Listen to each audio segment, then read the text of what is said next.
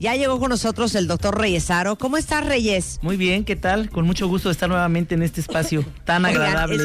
es, que, bueno, si a mí me trauma, porque ahora sí que yo podría decir que soy tu discípula, ¿cómo te ha de traumar a ti?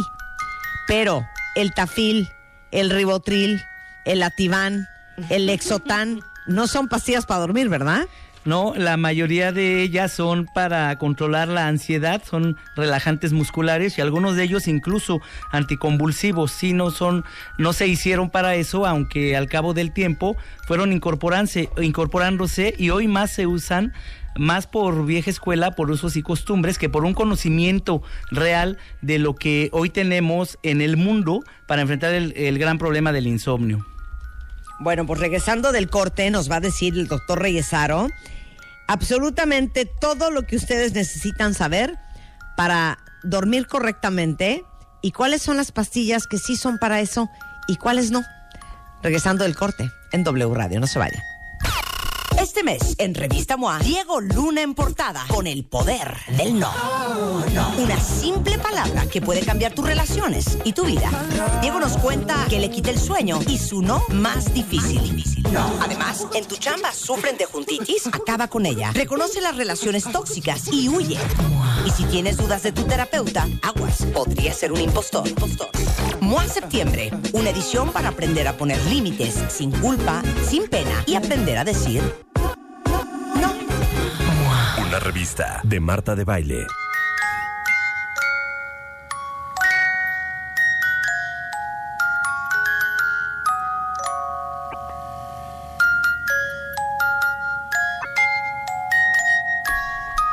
Estamos de regreso en W Radio. Marta, voy a ganarte el lugar porque Marta fue al baño.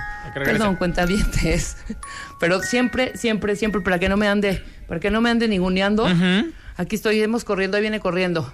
¿En qué nos quedamos, querido doctor Reyesaro? Bueno, pues estamos hablando del insomnio, cuándo sí, cuándo no utilizar medicamentos para dormir. Exactamente. Y bueno, pues hay que recordar que el insomnio es uno de los trastornos de sueño más frecuentes.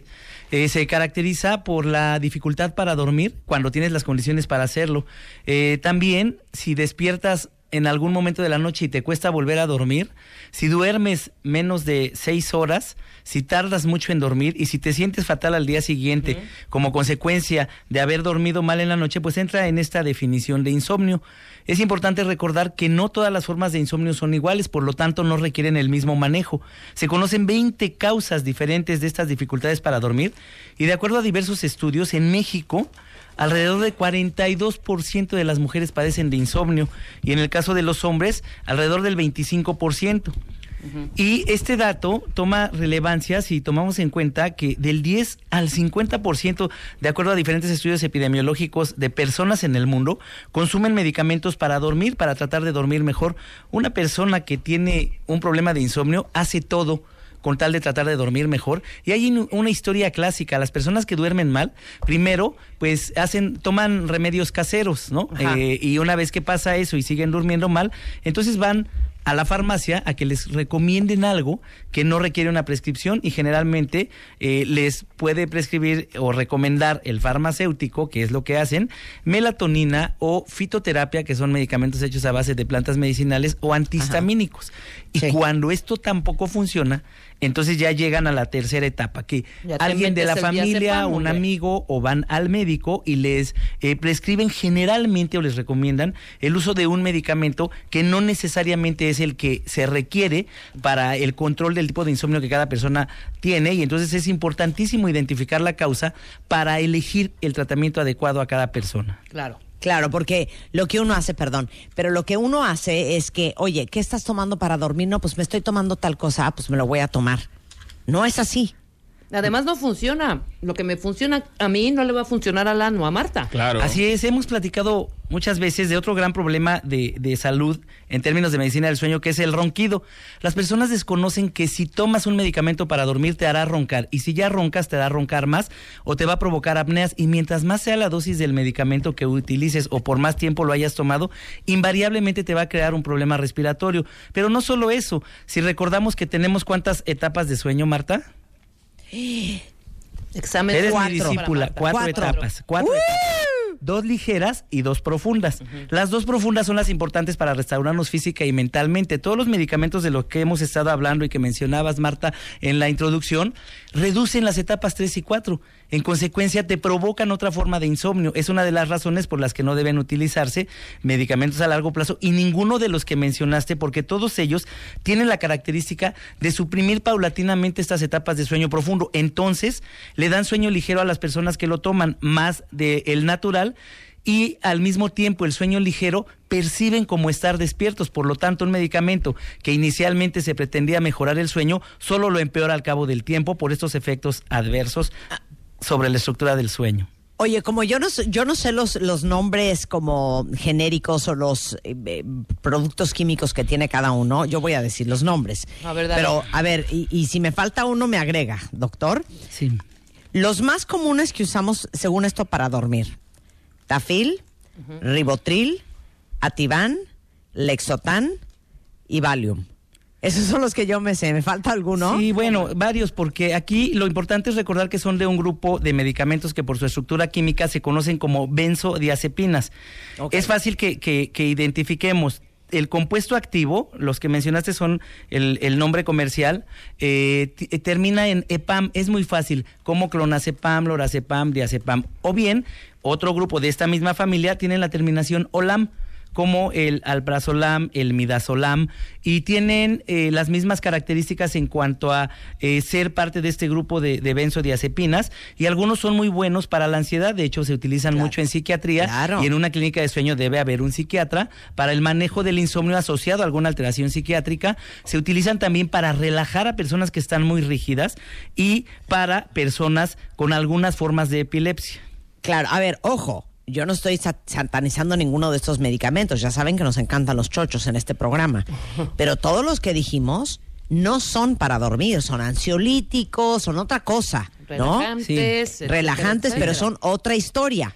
Sí. Y lo digo porque, ¿y, y qué pasa si llevas mucho tiempo tomando, aparte todos son adictivos, ¿no?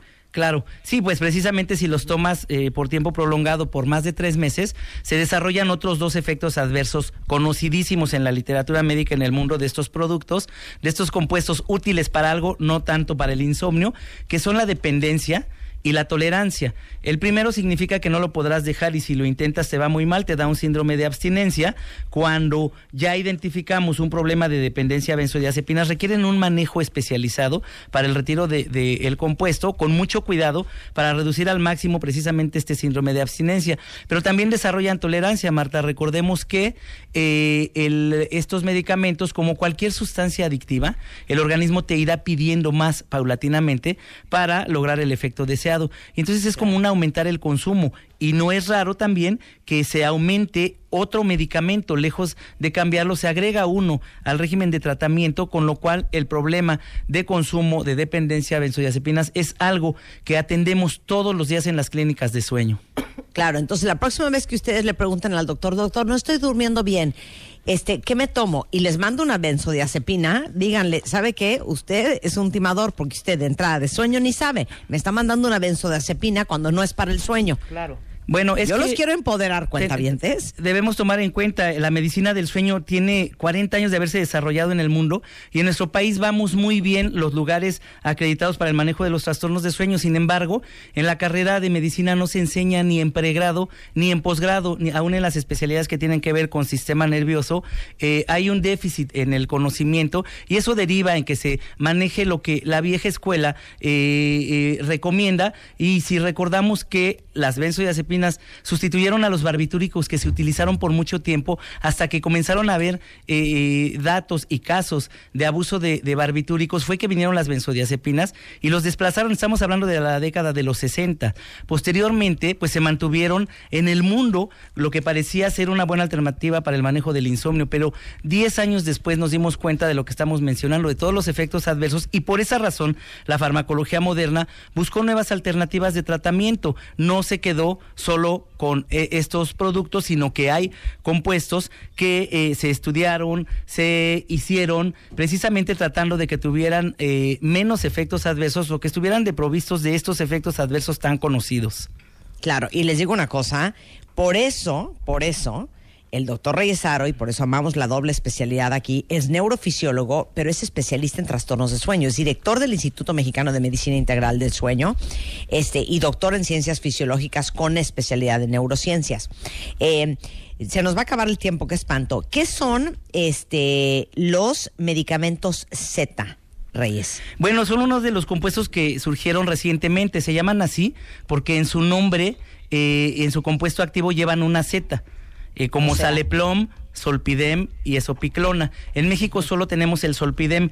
Vinieron después de las benzodiazepinas y la ventaja sobre estas actúan casi sobre el mismo receptor a nivel de nuestro cerebro, pero no suprimen las etapas de sueño profundo pero no tienen los mismos eh, efectos adictivos ni y de tolerancia que las benzodiazepinas y por eso rápidamente se ubicaron como una buena alternativa de tratamiento. También se debe seleccionar muy bien a los pacientes. Es decir, si una persona tiene sospecha de ronquido no debe tomar ni siquiera estos medicamentos Z.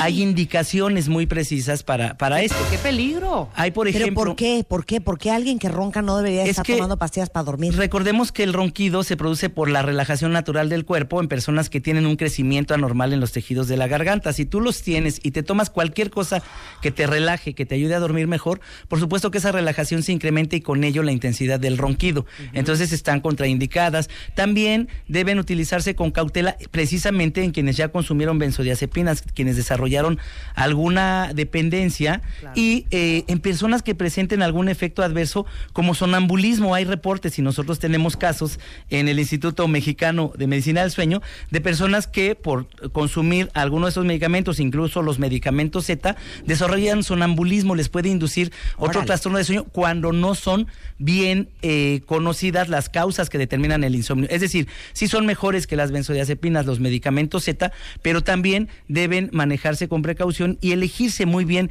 para el tipo de insomnio que son efectivos. Eso es lo más importante, o sea, saber qué tipo de insomnio tienes, porque me imagino que como especialista tú no mandas la misma pastilla al que lo que tienes que no se puede dormir, al que se duerme pero se despierta a las dos, tres horas, o al que se duerme pero se despierta toda la noche, o al que se duerme y se despierta muy temprano. Así es. Sí, son o diferentes se duerme y no descansa. Claro. Justo, justo. Entonces, eso es por el momento en que ocurre la queja principal en la noche, pero justo determinar con estos parámetros que acabas de mencionar, eh, saber si es insomnio de inicio, el más fácil de controlar en, en corto plazo, es decir, tienen dificultad para dormir. Esto tiene que ver, se conoce como insomnio de inicio primario, con estilo de vida y se corrige muy fácil, no se requiere un manejo farmacológico a largo plazo. Pero si están despertando a lo largo de la noche y tienen dificultad para volver a dormir, la causa es física, puede ser ronquido o movimientos periódicos de extremidades. Y por supuesto que aquí el tratamiento es muy, muy diferente. Y si la queja principal del insomnio es no tardo mucho en dormir, no estoy despertando constantemente, pero despierto una sola vez, antes, mucho antes de lo que tenía que hacerle, es decir, un, un, despertar prematuro, solo aquí sospechamos de depresión y entonces el manejo se orienta adecuadamente con cualquier especialista. Pero en todos los casos, la higiene de sueño, la modificación de hábitos, el que tengas una disciplina para diferentes eh, actividades previas al dormir y durante el dormir, siempre apoya el tratamiento elegido. Nada más rápido. Sí. Eh, fitoterapia, o sea, la clásica valeriana uh -huh. y los antihistamínicos para dormir. Bueno, estos medicamentos pues son relajantes eh, naturales, los que contienen valeriana con alguna otra planta medicinal, en el caso de los fitoterapéuticos, y ayudan en casos leves de insomnio apoyados con medidas de higiene de sueño. La histamina eh, es un neurotransmisor que participa en la regulación de nuestro estado de alerta y si te tomas un antihistamínico, inhibe la acción de esta histamina y por eso hay personas a quienes les da sueño. También para casos leves, por poco tiempo, se recomienda siempre apoyado en higiene de sueño. Muy importante, diferentes tipos de insomnio, no todos requieren el mismo manejo. ¿Qué opinas de la melatonina? Bueno, la melatonina es un resincronizador de nuestro reloj biológico, de los ritmos circadianos. Eh, también es una de las recomendaciones que se da cuando hay insomnio leve. Pero si ninguna de estas nos funciona, quiere decir que ya no es tan leve el problema y que requiere de un manejo especializado, Marta. Bueno, Reyes, como siempre es un placer tenerte en el programa. Si lo quieren encontrar es Sueno Clínica en Twitter. Eh, los teléfonos son 4623 6816 o Instituto Mexicano de Sueño.com. Ahorita les pongo todo en, en, en, Twitter para que puedan contactar a nuestro especialista en sueño, el director del Instituto Mexicano de Medicina Integral del Sueño. Gracias, Reyes. Te queremos siempre. Te queremos. Oigan, Muchas gracias. ustedes no se vayan. Nosotros vamos a hacer una pausa ahorita y regresando, ya va a entrar con nosotros Ana Francisca Vega, porque acuérdense que estamos despidiendo el programa antes, porque hoy es el último eh, y sexto informe de gobierno del presidente Enrique Peña Nieto. Vamos a estar en una transmisión especial aquí en W Radio desde el Palacio Nacional y todo a cargo de la gran Ana Francisca Vega aquí en Así las Cosas adelantado. Hoy lunes en W Radio. Nos Nosotros mañana. estamos de regreso mañana en punto de las 10. Pásenla bien, no se vayan. Adiós. Ya.